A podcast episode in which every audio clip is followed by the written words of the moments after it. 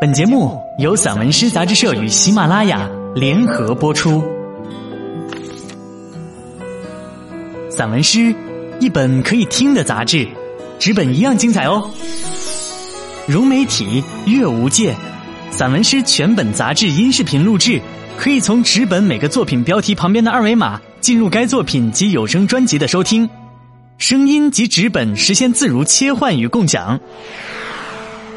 欢迎朋友们关注散文诗杂志社公众号，进入微店，一次订阅，永生拥有。我是主播冯阳。八月，在故乡之边，阿素。落叶沉静，有黄金的天空倾入湖水，一条秋风不起的小径蜿蜒到他的梦里。我抬起头。终于望见那轮藏有六首诗的月亮。好的，把星星请到船板上来，让他们来听在船底汩汩流动的声音。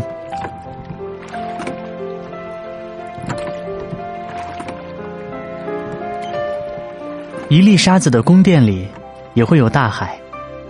他这样说着，把小半杯记忆送到唇边，一饮而尽。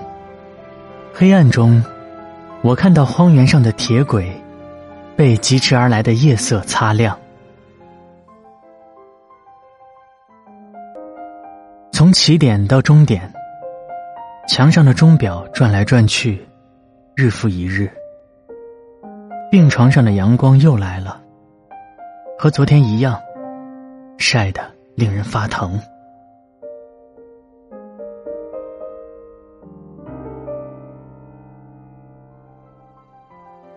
白天做了一个奇怪的梦，有人采访我，请您回忆一下您年轻时喝醉的感觉。我略一沉吟道：“大地倾斜，月亮从草丛里一跃而出。”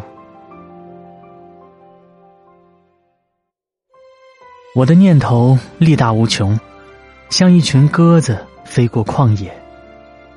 落日，留下最后一束光线。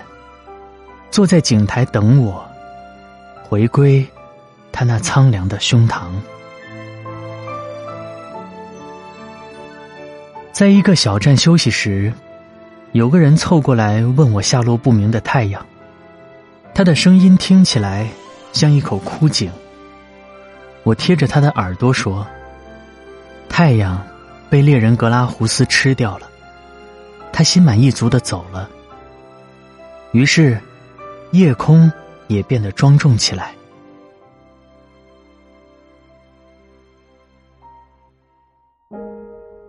把一块烙铁藏进梦里，滋滋滋，听着金属疲惫的声音慢慢消失。不要惊动那些冒烟的大厂房，不要惊动烈日下的鸭群。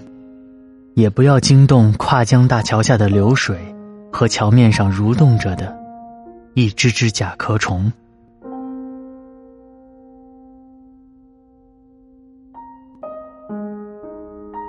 我从草木凌乱的门巷里走出来，我只是一个旧人，藏于孤独深处，用一只脚试探着穿过一条黑色的街。我打算去买一叠发旧的影子。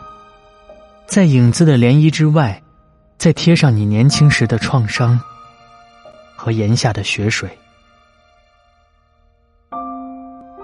弹奏完月光的第一章，他点上一根烟，说：“我们来点现代和弦吧。”话音未落，一匹黑马从天而降，池塘里的天鹅睁开了朦胧的眼睛，一辆缓慢的三轮车驶过夜色中的莱茵河畔，人们。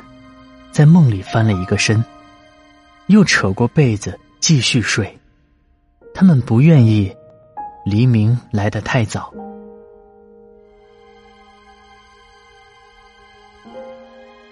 黑夜里，人们在叩击键盘，啜饮破裂的风声。清晨踱到野外，我终于发现，最会写诗的不是诗人，而是蓝眼睛草地上。一颗颗晶莹的露珠。